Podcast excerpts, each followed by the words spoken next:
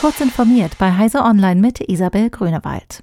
Russische Geheimdienste und Strafverfolger haben genug Einfluss auf kriminelle Hackergruppen in dem Land, um diese zumindest vorübergehend zum Stillhalten zu bewegen, kontrollieren aber nicht ihre tagtäglichen Aktivitäten. So bilanziert die US-Cybersecurity-Firma Recorded Future das Verhältnis zwischen dem russischen Staat und kriminellen Gruppen wie DarkSide oder Revil in einer aktuellen Analyse. Damit werden auch frühere Einschätzungen bestätigt, die zu einem ähnlichen Schluss gekommen waren.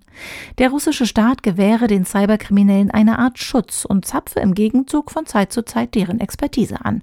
Außerdem greife er einen Teil des erbeuteten Geldes ab. Nach langen Vorbereitungen können Polizei und Feuerwehr bei ihren Einsätzen im Berliner U-Bahn-Netz nun modernen Digitalfunk nutzen. In rund 170 U-Bahnhöfen und den Tunneln haben die Einsatzkräfte nun endlich eine verlässliche Funkversorgung. Bisher mussten Polizistinnen und Polizisten sowie Feuerwehrleute ihre Funkgeräte zum Teil auf das BVG-Netz umschalten. Eine direkte Verbindung zu ihren Einsatzzentralen gab es so nicht. Nachdem die BVG Teile ihrer Infrastruktur erneuerte, können Polizei und Feuerwehr das unterirdische Digitalfunknetz künftig in eigenen Bereichen mitnutzen. Die bei Menstruierenden beliebte App Flow soll Datenkonzernen Gesundheitsdaten verraten haben, entgegen Flows eigener Werbeaussagen und Datenschutzbedingungen.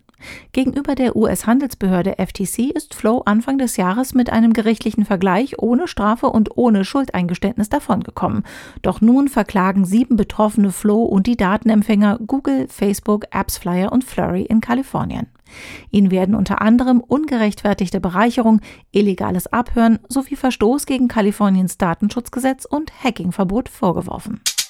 Facebook hat eine smarte Brille vorgestellt, mit der man Fotos und Videos aufnehmen kann. Mit der Ray-Ban Stories könne man auch Anrufe entgegennehmen und Podcasts hören, da in den Brillenbügeln zwei Lautsprecher eingebaut seien, kündigte Facebook-Gründer Mark Zuckerberg an. Anders als die gescheiterten Google Glasses verfügt die Ray-Ban Brille von Facebook nicht über einen Monitor. Augmented Reality wird also nicht unterstützt. Diese und weitere aktuelle Nachrichten finden Sie ausführlich auf heise.de.